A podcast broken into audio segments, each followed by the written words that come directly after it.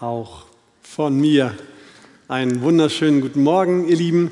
Schön, euch von hier oben zu sehen. Schön, mit euch zusammen Gottesdienst feiern zu dürfen. Schön, Gottes Wort zu betrachten und gemeinsam zu schauen, was er für uns darin bereitet hat. Letzten Sonntag haben wir mit einer kurzen Predigtreihe begonnen. Andi Mertin hat den ersten Teil zu dem, von den drei Teilen zum Vater Unser gehalten, es behandelt und dabei die großen Anliegen Gottes für sein Reich ausgelegt. Die sind geheiligt werde dein Name, dein Reich komme und dein Wille geschehe. In den jetzt noch drei verbleibenden Bitten wendet Jesus nun seine Aufmerksamkeit auf die persönlichen Anliegen des Anbetenden zu. Von diesen dreien beschäftigen wir uns heute mit der leiblichen und mit der geistlichen Lebensgrundlage, dem täglichen Brot und der Vergebung. Und dann Mitte November wird Markus eine Predigt halten über den dritten, über die sechste Bitte, führe uns nicht in Versuchung. Als Jesus anfing, seine Jünger über das Vaterunser zu lernen, zu lehren, hat er ihnen gesagt, dass sie das Gebet so beginnen sollen. Vers 9. Deshalb sollt ihr auf diese Weise beten, unser Vater. Andi hat bereits diese, diesen Aspekt von dem Vater, sein Gottes in seiner Predigt behandelt, aber es ist für unsere Predigt heute, für den Text, den wir heute haben, wichtig und von großer Bedeutung, sich das noch einmal bewusst zu machen, was Gott da eigentlich sagt. Also noch einmal kurz darauf einzugehen, was unser Vater eigentlich wirklich bedeutet. Zu beten, und darum geht es in dem Abschnitt, in dem das Vaterunser das Vater eingebettet ist, bedeutet, sich an jemanden zu wenden. Man tritt im Gebet mit einer Person oder einer Sache, bis das mit Gott, in Verbindung, in Interaktion. Und um zu einer Person oder auch zu Gott einen Zugang zu bekommen, brauchen wir eine Basis, auf der man sich annähern kann, auf der man sich annähern darf. Und Jesus zeigt uns in den Versen 7 und 8 in Kapitel 6, dass es grundsätzlich zwei Fundamente gibt, mit Gott in Beziehung zu treten. Matthäus 6, Vers 7 und 8. Und wenn ihr betet, sollt ihr nicht plappern wie die Heiden, denn sie meinen, sie werden erhört um ihrer vielen Worte willen. Darum sollt ihr ihn nicht gleichen, denn euer Vater im Himmel, euer Vater weiß, was ihr benötigt, ehe ihr ihn bittet. Die Heiden oder auch die Heuchler, wie Jesus sie in einigen Versen zuvor bezeichnet, nähern sich Gott auf einer geschäftsmäßigen Basis. Sie gehen mit Gott eine Art Geschäftsbeziehung ein. Ich tue, was du mir sagst, ich werde deine Gebote halten und ich werde viele und schöne Gebete zu dir sprechen. Für diese Leistung erwarte ich aber eine Bezahlung. Vers 7, denn sie meinen, sie werden erhört, um, also weil ihrer vielen Worte willen. Diese Art von Beziehung, die man eingehen kann, ist an Bedingungen geknüpft. Sie basiert auf der Leistung, die ich erbringe und erwartet einen Lohn zurück für das, was ich getan habe. So sollen wir nicht sein. Jesus sagt uns hier in Vers 8, Darum sollt ihr ihnen nicht gleichen, denn euer Vater weiß, was ihr benötigt, ehe ihr ihn bittet. Diese Beziehung, die wir zu Gott haben, ist eine komplett andere. Wir gehören, anders als die Heuchler und die Heiden, zur Familie Gottes. Wir sind seine Kinder. Die Basis innerhalb einer Familie ist nicht das, was wir leisten, sondern sie ist das, wer wir sind. Kinder gehören zu der Familie ihrer Eltern, weil sich die Eltern noch vor der Geburt entschieden haben, Kinder zu zeugen und sich ihnen hinzugeben und für sie zu sorgen. Es war keine Entscheidung der Kinder, es war die Entscheidung der Eltern. Wir gehören zu einer Familie aufgrund eines Versprechens, was man uns gegeben hat und nicht aufgrund einer Leistung, die wir gebracht haben. Unser Vater im Himmel hat sich für uns entschieden. Gott selbst hat uns zu seinen Kindern gemacht und er hat zuvor keine Bedingungen gestellt, damit das möglich wurde. Aufgrund dieser bedingungslosen Liebe und seiner Entscheidung zu uns stehen wir in einer engen Beziehung zum Vater im Himmel. Und wir haben dadurch Rechte erhalten. Er hat uns aus diesem Grund Versprechungen gegeben, Zusagen erteilt. Er hat uns zum Beispiel versprochen, immer bei uns zu sein. Er schützt uns. Er hält uns. Er leitet uns. Er versorgt uns. Unser Vater kennt uns. Er weiß, was wir brauchen, noch ehe wir ihn darum gebeten haben. Deshalb, sagt Jesus hier, sollen wir nicht viele Worte im Gebet machen. Diese Wahrheit hilft uns, die nächsten beiden Anliegen besser zu verstehen. Nein, diese Wahrheit müssen wir wirklich tief verstanden haben, damit wir diese beiden nächsten Anliegen überhaupt verstehen können. In dem Sinne, lasst uns schauen, was Jesus hier sagt. Steht gern mit mir auf und lasst uns den Text in Matthäus 6, Verse 11 und 12 zusammen lesen. Ich lese nochmal Vers 9 dazu. Also Kapitel 6, Verse 9, 11 und 12. Deshalb sollt ihr auf diese Weise beten. Unser Vater, der du bist im Himmel, gib uns heute unser tägliches Brot und vergib uns unsere Schulden, wie auch wir vergeben unseren Schuldnern. Herr, ich danke dir dafür, dass wir diese Möglichkeit haben, frei und gemeinschaftlich dein Wort zu betrachten. Ich danke dir, Herr, dass gerade heute Morgen eine so, so große und wundervolle Wahrheit darin steckt, die so viel mit uns persönlich zu tun hat.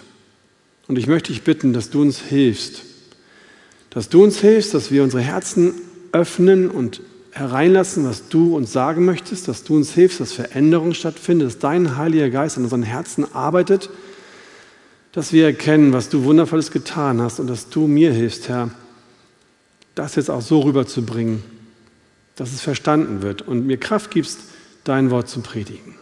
Amen. Setzt euch gerne wieder. Beginnen wir mit der Bitte 4. Das ist mein erster Punkt. Die körperliche Lebensgrundlage. Gib uns heute unser tägliches Brot.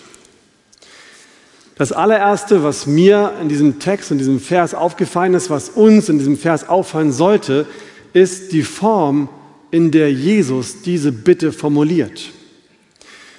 Wir dürfen nicht vergessen und müssen uns vergegenwärtigen, dass das Gebet richten wir an den Heiligen, an den dreieinigen Gott.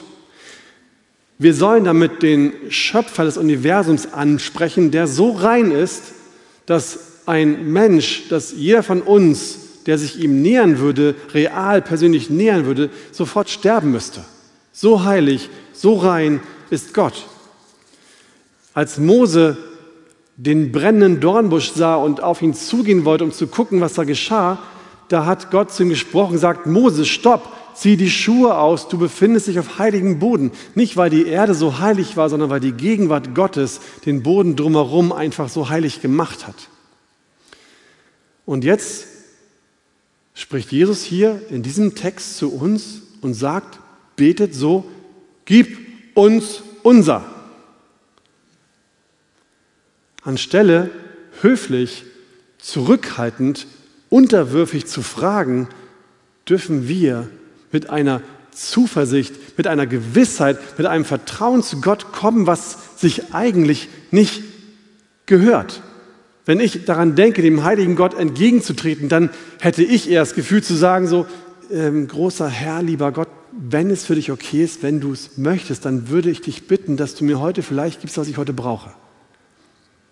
Und ich könnte mir nicht mehr sicher sein, dass es passiert, weil ich nichts von ihm zu erwarten hätte. Aber das lehrt uns Jesus hier nicht. Warum? Warum sagt er hier in dieser Form, gib uns unser? Weil Gott unser Vater ist.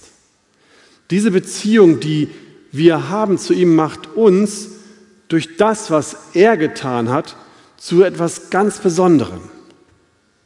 Wir werden dadurch zu seinen Kindern. Wir sind Söhne und Töchter Gottes. Und daher, weil das so ist, müssen wir nicht mehr vor dem heiligen Gott zittern, sondern dürfen freimütig um das bitten, was er uns zuvor schon zugesagt hat. Das Zweite, was in diesem Text sofort auffällt, ist, bitte um Brot. In der heutigen Zeit ist die Bitte um Brot eigentlich nichts Besonderes. Die meisten von uns, jedenfalls im fortgeschrittenen Alter, essen wahrscheinlich nicht einmal mehr Brot.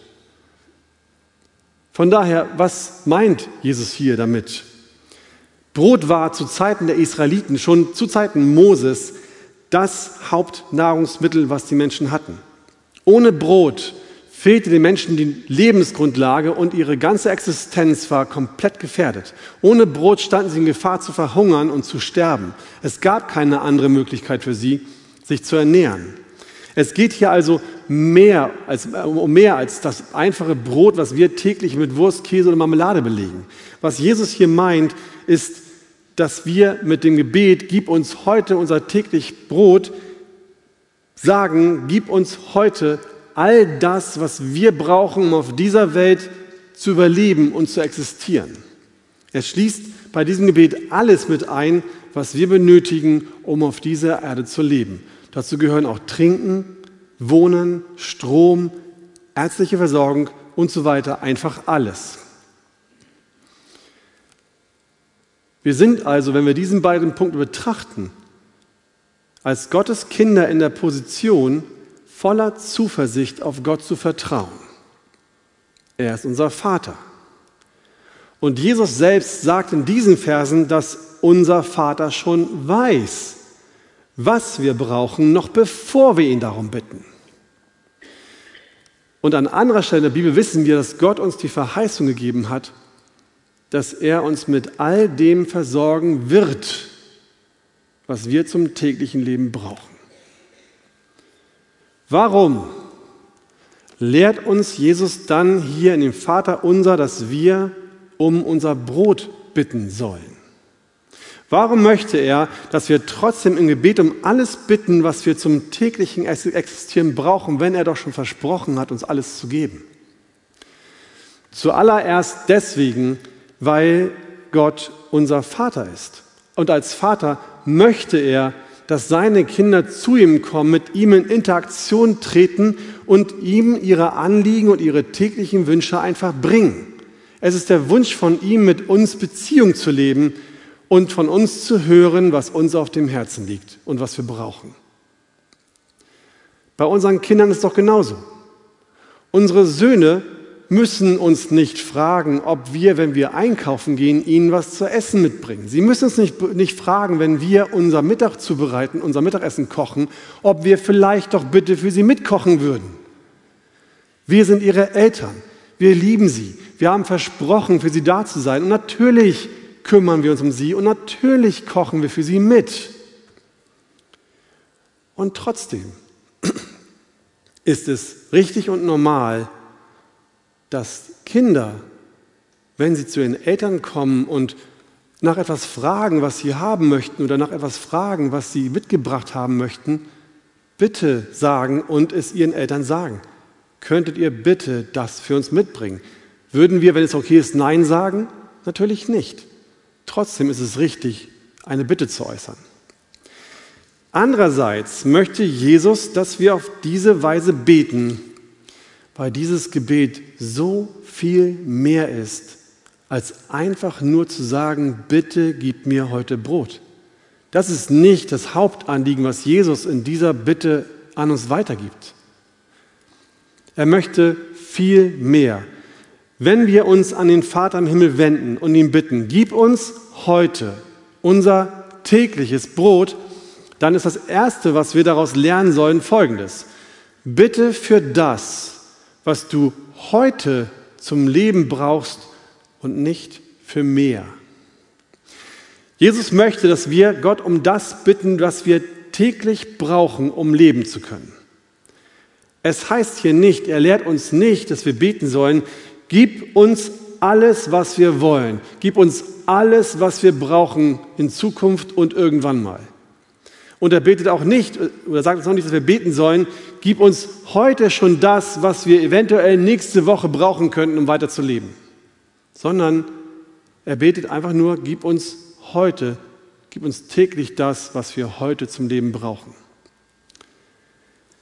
Gott möchte von uns, dass wir uns vorwiegend darüber Gedanken machen, was wir an diesem Tag benötigen, um die unmittelbaren Bedürfnisse dieses Tages zu erfüllen.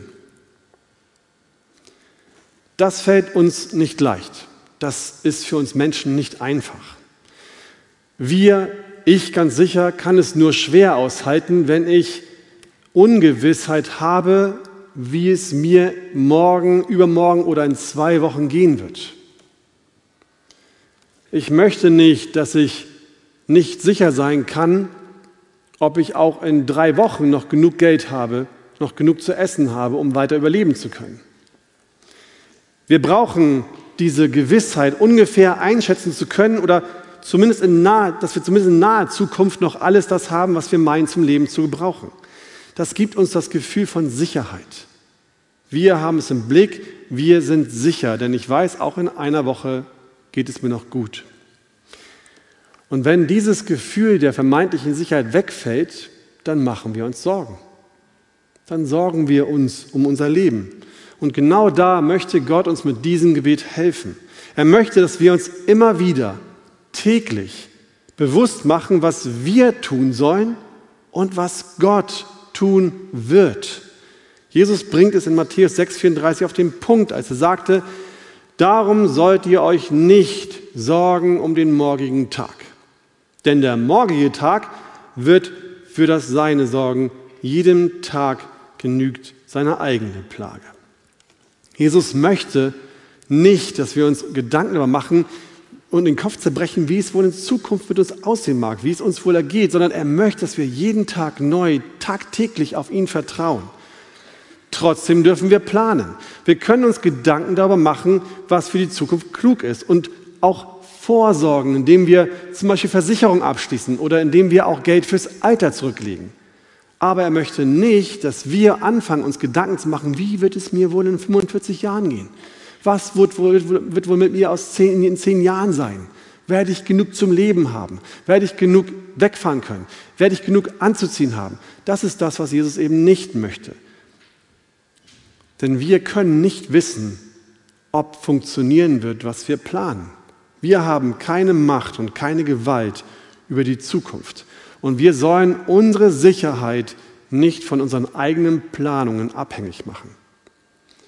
Gott wird uns Tag für Tag das geben, was er für uns für notwendig hält. Nicht mehr, aber auch nicht weniger. Und auf ihn müssen wir unser Vertrauen setzen und uns allein auf ihn verlassen. Klagelieder 3, Vers 22 bis 24. Gnadenbeweise des Herrn sind, dass wir nicht gänzlich aufgerieben wurden, denn seine Barmherzigkeit ist nicht zu Ende. Sie ist jeden Morgen neu und deine Treue ist groß. Der Herr ist mein Teil, spricht meine Seele, darum will ich auf ihn hoffen. Gib uns heute unser tägliches Brot heißt, Gott zu vertrauen, dass er jeden Tag für uns sorgen wird und uns gibt, was wir brauchen. Das Zweite, was Jesus hier in diesem Vers, in dieser Bitte deutlich macht, ist gerade bei uns in der westlichen Welt unglaublich schwierig. Wenn wir etwas zu essen brauchen, Dinge, die wir jeden Tag benötigen, für unseren täglichen Bedarf, dann müssen wir nicht erst Bitte sagen. Wir fahren zum nächsten Supermarkt, stehen vor Regalen mit 15 verschiedenen Sorten von Brötchen, 15 verschiedene Sorten von Brot, zig verschiedene Sorten von Käse, Wurst und allem, was das Herz begehrt. Und wenn wir nicht selbst kochen wollen, dann fahren wir eben zum nächsten Dönerladen. Oder wir rufen bei Lieferando an und bestellen uns irgendwas. Oder irgendeinen anderen Lieferdienst. Nicht jeder kann sich das alles leisten, aber kaum einer von uns oder vielleicht sogar niemand von uns muss sich Gedanken machen, ob wir bekommen, was wir zum Leben brauchen. Und das führt dazu, dass wir Dinge allzu leicht für selbstverständlich nehmen. Ich brauche was zu essen. Selbstverständlich gehe ich in den nächsten Supermarkt. Ich brauche einen Arzt. Selbstverständlich gehe ich zum nächsten Arzt. Ich habe einen Unfall. Selbstverständlich komme ich ins nächste Krankenhaus. Und will ich mir was kaufen, dann habe ich selbstverständlich das Geld, was ich mir mit meinem Job verdient habe, und gehe in den Laden und kann es mir kaufen. Schließlich ist es mein Recht. Ich habe es verdient, ich habe das Recht, es auch auszugeben. Mit diesem Gebet möchte Jesus uns an eine andere Wahrheit erinnern. Wir haben es nämlich nicht verdient. Zu beten, gib uns heute, was wir täglich zum Leben brauchen, heißt jeden Tag zu bitten. Wir bitten nicht einmal, gib uns unser Leben lang, was wir brauchen. Wir sagen nicht einmal, Herr, ich bin jetzt ein Kind und du gibst mir jetzt alles, was ich in den nächsten 50 Jahren brauche. Sondern Gott möchte, dass wir jeden Tag neu bitten, gib mir heute, bitte Herr, gib mir heute, was ich zum täglichen Leben brauche. Auch wenn wir einen Job haben und ein Gehalt bekommen und davon Essen kaufen, haben wir es nicht verdient.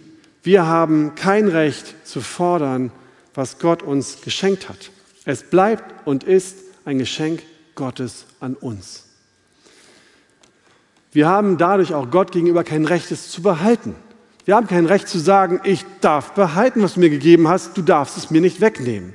Gott allein hat das Recht zu entscheiden, was wir bekommen, wie viel wir bekommen und wann wir es bekommen. Wir haben kein Recht, Forderungen an unseren Herrn zu stellen. Aber, das ist die eine Seite. Aber weil wir Gottes Kinder sind. Und deswegen ist es so wichtig, dass wir verstanden haben, was es heißt, Gott, unser Vater. Weil wir Gottes Kinder sind, gibt er uns gerne, was wir haben. Er gönnt es uns von Herzen, wenn es uns gut geht und wir uns an der Vielfalt erfreuen, die wir sehen. Wenn wir in den Supermarkt gehen und diese Regale voll Essen sehen, dann dürfen wir sagen, danke Herr, dass du es uns so gut gehen lässt. Gott gibt es mit Freude und er möchte, er will von uns, dass wir mit Freude genießen, was er uns schenkt. Für uns ist dann nur wichtig, dass wir uns jeden Tag neu an die Barmherzigkeit Gottes erinnern. Gib uns heute, was wir täglich brauchen, ist eine Aufforderung, dass wir uns jeden Tag neu daran erinnern, dass wir nichts von all dem verdient haben. Gott es uns aber aus Barmherzigkeit gerne gibt. Und noch eine Sache sehen wir an diesem Gebet. Wenn Jesus uns zeigt und wir bekennen dadurch dann, dass wir beten, Gott, gib uns heute, dann bekennen wir damit auch, dass wir von Gott alle Zeit vollkommen abhängig sind. Wenn wir erkennen, dass wir zwar planen können, aber Gott trotzdem täglich um das bitten sollen, was wir zum Leben brauchen. Und wenn wir erkennen, dass wir das alles, was wir bekommen, nicht verdient haben, sondern von Gott geschenkt bekommen, dann müssen wir folgerichtig auch akzeptieren, dass wir in allen Dingen vollkommen abhängig davon sind, was Gott für uns tut. Gott regiert über die Naturgewalten über alles. Er ist der Schöpfer und der Herrscher über diese Welt. Ohne sein Sein, ohne sein Wesen würde auf dieser Welt nichts mehr funktionieren. Ohne dass er jedes Jahr Regen, Sonne, Saat und Ernte schenkt, würden wir in den folgenden Jahren kein Essen mehr haben. Gott ist der, der darüber regiert und von ihm sind wir absolut abhängig in allen Dingen. Ein kleines Coronavirus und die ganze Welt bricht zusammen. Wir sind abhängig von unserem Gott, unserem Vater. Gib uns heute unser tägliches Brot, macht uns deutlich, dass wir in einer ständigen Abhängigkeit von Gott existieren und ermutigt uns jeden Tag bewusst, bewusst in dieser Abhängigkeit von Gott auch zu leben. Diese vierte Bitte des Vaterunsers macht uns also deutlich, dass unsere leibliche Lebensgrundlage allein von Gott abhängt und zeigt uns, wie groß die Bedeutung dessen ist, dass wir sagen dürfen, Gott unser Vater.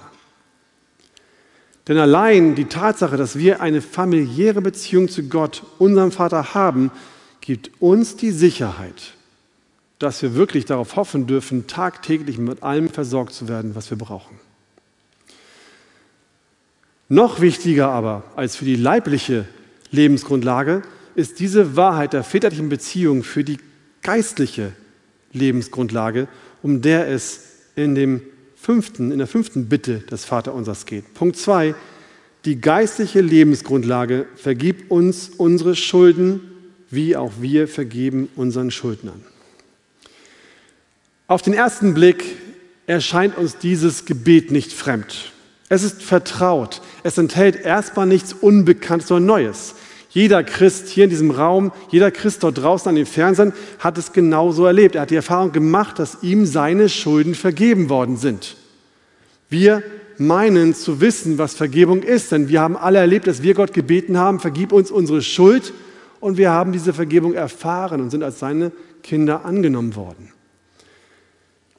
Und trotzdem ist das Thema Vergebung eines der Themen, über das die meisten Christen nicht wirklich Bescheid wissen. Das ist, wie unser Vers uns hier deutlich macht, in, zweiter, in zweierlei Weise schlecht. Zum einen betrifft es nämlich unsere vertikale Beziehung zu Gott. Wenn wir mangelndes Wissen haben oder falsche Dinge über Vergebung glauben, dann beeinflusst das unsere Beziehung, unsere vertikale Beziehung zu unserem Vater im Himmel. Wenn ich nicht weiß und glaube, dass Vergebung wirklich heißt, alles ist vergeben und du kannst nichts tun, um Vergebung zu erlangen, sondern denke oder im Herzen noch einen Zweifel habe, hat es wirklich gereicht, dann verändert das meine Beziehung zu meinem Vater im Himmel. Zum anderen sehen wir in dem Vers, dass diese fünfte Bitte die einzige im Vater unser ist, die an eine Bedingung geknüpft wird. Wie auch wir vergeben unseren Schuldnern. So wie Gott uns vergeben hat, sollen auch wir den Menschen vergeben, die gegenüber uns Schulden angehäuft haben. In seinem Brief an die Epheser greift Paulus diesen Teil aus dem Vater unser auf und schreibt dort in Epheser 4, Vers 32, Seid aber gegeneinander freundlich und barmherzig und vergebt einander gleich wie also genauso wie, auf dieselbe Art und Weise, wie auch Gott euch vergeben hat in Christus. Wenn wir also ein falsches oder ein ungenügendes Verständnis von Vergebung haben, dann hat das auch eine direkte Auswirkung auf die horizontalen Beziehungen zwischen uns und den anderen Menschen. Im Rahmen einer solchen Predigt ist es unmöglich, das Thema Vergebung auch nur annähernd angemessen zu behandeln. Es, ist, es geht nicht, dass man so viel sagt, wie, nötig und wie möglich wäre. Und deshalb möchte ich euch gerne zwei Bücher ganz, ganz warm ans Herz legen. Das erste ist, sei ein Friedensstifter von Ken Sandy. Ein sehr tolles Buch, was sich rund um Vergebung dreht, intensiv darauf eingeht, aber auch noch am Rand mehr davon aufgreift und eben auch dieses Friedensstiften eingeht. Und das zweite ist das Einmaleins der Vergebung von J.E. Adams. Auch ein ganz tolles Buch, dünner wie ihr seht, leicht zu lesen und auch sehr cool, sehr gut, was das Thema Vergebung angeht. Also, wenn ihr Lust habt zu lesen, besorgt es euch wirklich gute Bücher. Aber zurück zum Text. Matthäus benutzt in dem Vers 12 ein Wort, hier mit Schulden übersetzt, das im Wesentlichen zwei Bedeutungen haben kann. Auf der einen Seite kann es bedeuten, Gott etwas schuldig zu sein, etwas schuldig zu bleiben. Das heißt, man hat Gott nicht gegeben, was er eigentlich von uns bekommen müsste. Es ist sowas wie ein Schuldschein, eine Geldschuld nicht eingelöst zu haben. Auf der anderen Seite kann es auch bedeuten, dass man an Gott schuldig geworden ist, indem man ein Verbot übertreten hat. Ein klar formuliertes Gebot oder ein klar formuliertes Gebot wurde übertreten, wodurch man sich schuldig gemacht hat und nun dafür bestraft werden muss. Eine solche Schuld würde man dann eher mit dem Wort Sünde übersetzen, wie es auch Lukas in seiner kürzeren Version des Vaterunser tut. Nehme ich mir selbst für etwas, was ich gut gemacht habe, die Ehre und gebe nicht Gott dafür die Ehre, sondern behalte sie für mich, dann mache ich mich an Gott schuldig. Danke ich ihm nicht für alles, was ich in meinem Leben habe, sondern glaube, ich hätte es mir verdient oder ich vergesse auch einfach dauernd ihm zu danken dann mache ich mich an Gott schuldig. Lüge ich, stehle ich oder denke ich zum Beispiel schlecht über andere, dann versündige ich mich an Gott und mache mich schuldig. Um nun diese Schulden, die ich bei Gott angehäuft habe, wieder loszuwerden, gibt es nur eine einzige Möglichkeit. Ich brauche Vergebung. Und hier ist von entscheidender Bedeutung, welche Beziehung ich zu Gott habe. Echte, wahre, anhaltende und auch wirksame Vergebung erhalten nur die Menschen, die zu Gottes Familie gehören. Nur wer Gott seinen Vater nennen kann, bekommt seine Schulden auch von Gott erlassen. Wenn du also heute Morgen hier in diesem Raum sitzt oder irgendwo draußen an den Monitor ein bisschen zuguckst und du kannst Gott noch nicht deinen Vater nennen, weil du auch noch nicht sein Kind bist, dann wirst du auch keine Vergebung bekommen. Du könntest das Vaterunser mitsagen, du könntest es aufsagen, aber es hätte für dich keine Auswirkungen in deinem Leben. Und irgendwann, irgendwann wirst du vor Gott stehen. Irgendwann wirst du dem Herrn, deinem Richter, entgegentreten und dann wirst du für deine Schuld bezahlen müssen. Deine Schuld kann nicht vergessen werden, sie muss gesühnt werden. Und das musst du dann, wenn du Gott nicht Vater nennen kannst, selbst machen. Dann ist niemand da, der sagt, ich habe für ihn oder für sie bezahlt. Das ist nicht das, was Gott für uns Menschen möchte. Gott will nicht, dass wir verloren gehen. Er liebt die Menschen so sehr, dass er will. Es ist sein offenbarter Wunsch, dass sie umkehren, Buße tun und seine Kinder werden. Das ist das, was er für uns vorhat. Und deshalb, wenn du Gott noch nicht kennst, dann bitte ich dich, dass du heute Morgen dein Herz nicht verschließt, sondern wirklich anfängst nachzudenken, ob es nicht wirklich für dich gut sein könnte, ein Kind Gottes zu werden. Und wie geht das? Wie werde ich ein Kind Gottes? Indem man die Voraussetzung für Vergebung erfüllt. Und die Voraussetzung für Vergebung ist die Buße. Erst die Buße die Umkehr macht es möglich, dass man echte Vergebung empfangen kann. Nur die echte Umkehr, die echte Buße zu Gott durch den, durch den Glauben an Jesus Christus führt dazu, dass unsere Schuld, unsere Sünde ein für alle Mal durch das Blut Jesu Christi getilgt wurde.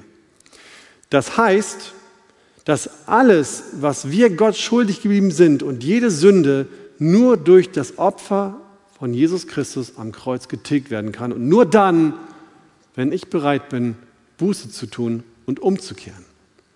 Kurz gesagt, nur wenn Buße erfolgt, ist Vergebung möglich. Nur wenn Buße erfolgt, ist Vergebung möglich. Welche Folgen hat es nun für uns, wenn Gott uns vergibt? Ken Sandy schreibt dazu in seinem Buch, wenn wir über unsere Sünden Buße tun und Gott uns vergibt, befreit er uns von der Strafe, ewig von ihm getrennt zu sein. Er verheißt, nie wieder an unsere Sünden zu denken, sie uns nie wieder vorzuhalten und sie nie wieder zwischen uns und sich zu stellen. Ich werde ihre Missetat vergeben und an ihre Sünde nicht mehr gedenken. Jeremia 31, Vers 34. Sofern der Osten ist vom Westen, hat er unsere Übertretungen von uns entfernt. Psalm 103, Vers 12.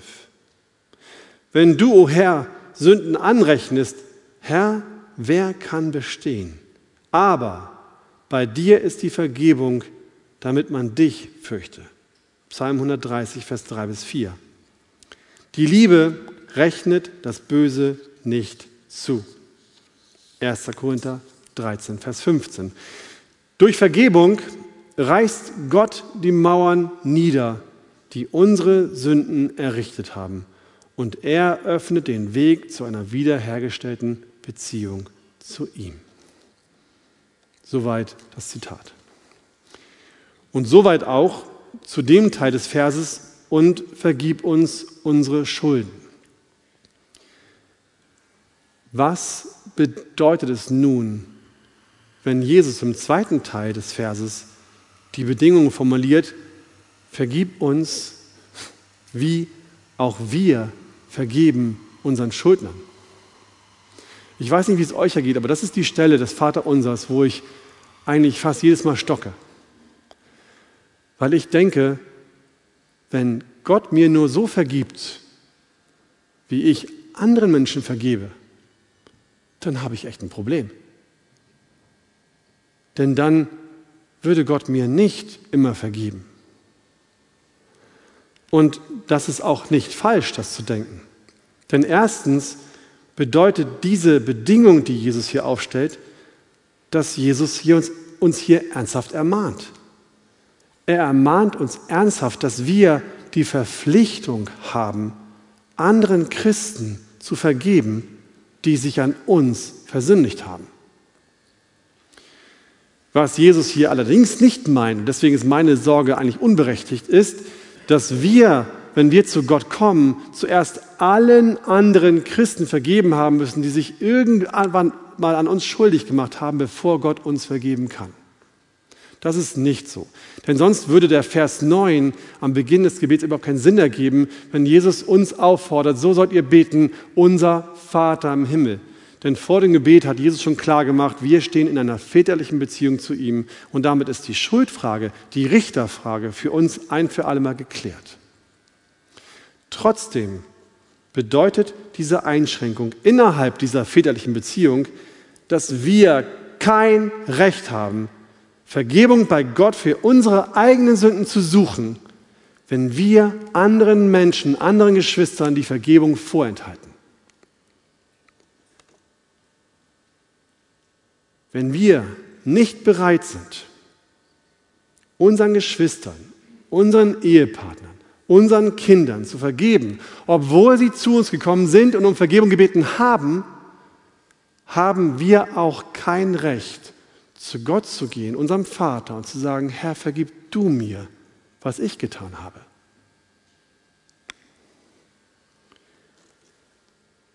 Und noch schlimmer, wenn jemand von sich behauptet, er sei ein Christ und weigert sich ernsthaft und standhaft, seinen Brüdern und Schwestern zu vergeben, die ihn um Vergebung gebeten haben, dann darf man die Frage stellen, ob dieser Mensch überhaupt wiedergeboren ist. Denn wer wirklich Buße getan hat, wer wirklich erkannt hat, was, was er an Schuld auf sich geladen hat und wer wirklich umgekehrt ist, der ist sich seiner eigenen Sündhaftigkeit so bewusst, dass er es nicht aushalten kann, anderen Christen die Vergebung zu verweigern. Wer die Liebe Gottes Wer die Liebe Gottes wirklich in seinem Herzen erlebt hat, der schafft es auf lange Sicht, nicht immer gleich, aber auf lange Sicht nicht, den Groll aufrechtzuerhalten und zu sagen, ich vergebe dir nie. Das, was du getan hast, kann ich dir unmöglich vergeben. Denn Gott selbst müsste genau das zu uns sagen, was ihr getan habt, das kann ich euch unmöglich vergeben. Aber er hat es trotzdem getan. Zweitens bedeutet es für uns, dass die Vergebung untereinander genauso sein soll wie die Vergebung Gottes zu uns. Das, was in der vertikalen Beziehung passiert ist und passiert, soll exakt genauso in der horizontalen Ebene zwischen uns Menschen passieren und auch gemacht werden. Zur Erinnerung, Epheser 4,32, vergebt einander, wie Gott euch vergeben hat. Genau so wie auf die gleiche Art und Weise. Wenn sich also nun jemand an mir versündigt und danach zu mir kommt, Buße tut und mich um Vergebung bittet, dann ist es, haben wir schon gesagt, meine Pflicht, diesem Menschen zu vergeben. Heißt es, dass ich dann von meinen Gefühlen abhängig bin? Heißt es, dass meine Gefühle die ausschlaggebenden Dinge sind, die mich beeinflussen sollen? Auf gar keinen Fall. Denn wenn mich jemand verletzt, wenn jemand eine Sünde an mir tut, und da gibt es wirklich schwere Sünden, dann kann ich, ich bin ein Mensch, ich kann nicht einfach umschalten und sagen, okay, ich fühle mich wieder gut, ich habe ich hab kein Gefühl für die Verletzung mehr, alles in Ordnung. Das schaffe ich als Mensch nicht.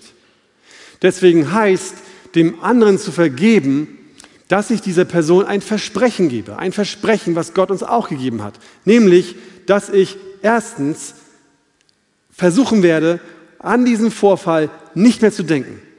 Ich werde mich nicht mehr hinsetzen und darüber nachgrübeln, was du Böses getan hast. Das möchte ich mit Gottes Hilfe aus meinen Gedanken vertreiben. Zweitens, ich werde dir diesen Vorfall nie wieder vorhalten. Ich werde dir nie wieder vorwerfen, was du damals vor fünf Jahren mir getan hast. Und vor vier Jahren auch. Und vor viereinhalb Jahren dann nochmal. Das mache ich nicht mehr. Ich werde dir nicht vorhalten, was du mir Böses angetan hast. Drittens, ich werde auch anderen nichts mehr davon sagen. Ich werde mit keinem Menschen mehr darüber reden, was du Schlechtes getan hast. Und viertens, ich werde durch Gottes Hilfe nicht zulassen, dass dieser Vorfall zwischen uns steht und unsere persönliche Beziehung weiterhin beeinträchtigt. Wie kommen wir darauf? So wie Gott mir meine Missetat vergibt und an meine Sünden nicht mehr gedenkt, und meine Übertretung weit von mir entfernt hat, mache ich es auch bei dem, der mich um Vergebung gebeten hat.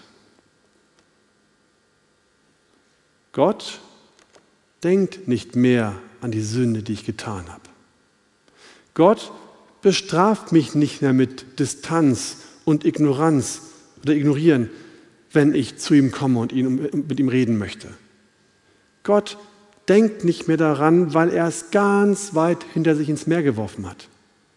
Gott wird unsere Sünden für alle Ewigkeiten nicht mehr hervorkramen. Und Gott wird es nicht zulassen, dass unsere Sünden, die wir begangen haben und die wir noch tun werden, die Beziehung zwischen ihm und uns in Gefahr bringt. Das ist echte Vergebung. Und das ist das, was wir unseren Geschwistern versprechen sollen, wenn sie auf uns zukommen und um Vergebung bitten. Okay, und was ist, wenn mich, wenn jemand sich an mir versündigt und nicht kommt und mir nicht vergeben möchte? Dann, wir erinnern uns an die Voraussetzung für Vergebung, ohne Buße kann ich dem Menschen nicht vergeben. Ohne Buße kann ich keine echte Vergebung aussprechen. Trotzdem, auch wenn das wahr ist, theologisch wahr, trotzdem habe ich kein Recht, frustriert auf den anderen böse zu sein und Groll zu hegen. Verstehen wir das? Ich kann der Person nicht vergeben, aber das gibt mir nicht das Recht, zu grollen Hass zu haben, zu hadern und dem anderen böse zu begegnen. Warum nicht? Weil wir so handeln sollen, wie Gott handelt. Wir sollen so vergeben und eine Haltung annehmen, die Gott auch hat. Wie ist denn Jesu Haltung den unbußfertigen Sündern gegenüber? Er vergibt ihnen nicht, aber er hat auch kein Groll gegenüber diesen Menschen. Er ist gerecht, er wird sie richten, aber er steht nicht jeden Tag da und denkt so, dieser Blöde, was fällt ihm ein, das vergesse ich ihm nie. Stattdessen ist sein offenbarter Wille, dass alle Menschen ihn erkennen. Sein offenbarter Wille ist, dass jeder Sünder zur Erkenntnis der Wahrheit kommt und jeder Mensch sich an ihn wendet, umkehrt und Buße tut. Das ist das, warum er uns gesagt hat, geht hin in alle Welt und macht zu Jüngern. Sein Wunsch ist es, dass die Menschen gerettet werden und nicht, dass sie verloren gehen. Daher gibt Gott den Sündern ein Versprechen, was auch wir den unbußfertigen Sündern geben können, die sich an uns versündigt haben. Es ist dem ersten Versprechen, was wir gegeben haben, wenn der andere uns um Vergebung bittet, sehr ähnlich. Erstens verspreche ich, ich versuche dir gegenüber eine liebevolle und barmherzige Haltung einzunehmen und mich nicht mehr andauernd mit deiner Sünde zu befassen. Oder auch irgendwie Rache in Form von Gedanken, Worten oder Taten zu nehmen. Stattdessen versuche ich, auch wenn du mich nicht um Vergebung gebeten hast, mit Gottes Hilfe vergebungsbereit zu sein und für dich zu beten, dass du zur Erkenntnis kommst und umkehrst und Buße tust. Und dann verspreche ich dir, dass wenn du umkehrst und wenn du Buße tust, Versprechen 2, 3 und 4 sofort von mir erfüllt werden. Nämlich, dass ich nicht mehr davon reden werde, dir nichts mehr vorhalten werde und dafür sorge, dass unsere Beziehung dadurch nicht mehr belastet wird. Verstehen wir den Unterschied? Wenn jemand keine Vergebung haben will, können wir ihm auch nicht vergeben. Aber wir sollen bereit sein zu vergeben. Wir sollen nicht Groll im Herzen pflegen. Und wenn er kommt, wenn sie kommt und um Vergebung bittet, dann soll die Vergebung sofort bereit sein und gewährt werden. Warum ist es so wichtig zu unterscheiden zwischen Vergebung bei Buße und Vergebung bei Nichtbuße? Wenn ein Sünder noch keine Buße getan hat, dann ist meine Aufgabe welche als Geschwister, als Ehepartner, als Kind Gottes? Aus Liebe zu diesem Menschen soll ich zu ihm hingehen und ihn auch darauf aufmerksam machen, dass er gesündigt hat und ihn auffordern, umzukehren. Das heißt, ich muss an die Sünde noch denken, ich muss in gewisser Weise daran denken und ich muss auch mit ihm darüber reden können. Und abhängig von der Schwere der Sünde muss ich eventuell auch die Hilfe Dritter in Anspruch nehmen. Da muss ich auch eventuell zu den Pastoren gehen und mit ihnen darüber sprechen. Kann ich aber nicht, wenn ich vergeben haben möchte, weil ich dann gesagt habe, ich verspreche dir mit niemandem darüber zu reden. Kann ich nicht, darf ich nicht, weil diese Hilfe auch gerade bei Gemeindezucht vonnöten ist. Das wäre eben nicht möglich, wenn ich Versprechen 2, 3 und 4 schon gegeben hätte. Bleibt also festzuhalten, unser Herr im Himmel, unser Vater im Himmel hat uns vollkommen freiwillig vergeben. Gott ist von sich aus losgelaufen, hat sich an uns gewandt, hat unsere Herzen überführt, hat dafür gesorgt, dass wir Buße tun und hat bereitwillig all das getan. Er denkt nicht mehr dran, keine Strafe mehr, Beziehung ist gerettet. Und genau das gleiche Ziel, diese Erneuerung der Beziehung, dieses herrliche Geschenk einer Beziehung, die gut funktioniert, die wunderbar und herrlich ist, von Vertrauen geprägt und von Hingabe und Aufopferung und von Dankbarkeit, die wir zu Gott haben, will Gott für uns in dieser Gemeinde, will Gott für uns Christen in dieser Welt. Es ist das Gleiche, was er mit uns lebt, will er auch für uns. Er möchte, dass wir anderen Christen vergeben, wie er uns vergeben hat. Nochmal kennt Sandy, wenn Sie dieses Versprechen, wenn Sie diese Versprechen geben und einhalten, dann reißen Sie damit Mauern nieder, die zwischen Ihnen und Ihrem Schuldner stehen. Sie versprechen auf das Problem, nicht wieder herumzureiten und den anderen nicht durch seine Distanz zu ihm zu strafen. Sie räumen den Weg dafür, dass sich die Beziehung zwischen ihnen und ihm entwickeln kann, ohne, jetzt hört gut zu, ohne von Erinnerungen an vergangene Fehler behindert zu werden. Genau das ist es, was Gott für uns tut und was er uns gebietet, an den anderen zu tun. Und wenn es uns möglich ist und wir das durch Gottes Gnade schaffen, dann haben wir in unserer Beziehung mit den Menschen die gleiche Herrlichkeit wie in der Beziehung zu Gott. Amen. Amen.